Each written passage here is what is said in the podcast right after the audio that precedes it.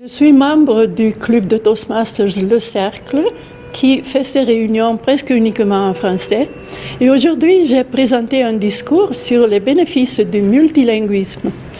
Euh, voilà, c'est il faut dire que euh, dans le temps, on avait l'opinion que euh, le fait d'apprendre plus qu'une langue ou de parler plus qu'une langue avait des désavantages.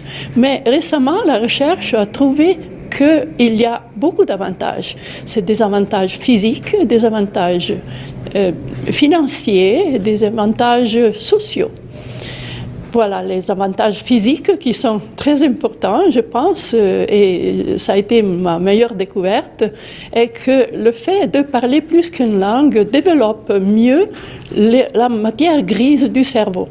En effet, les gens qui sont multilingues ont plus de matière grise, là où se concentrent toutes les synapses du cerveau.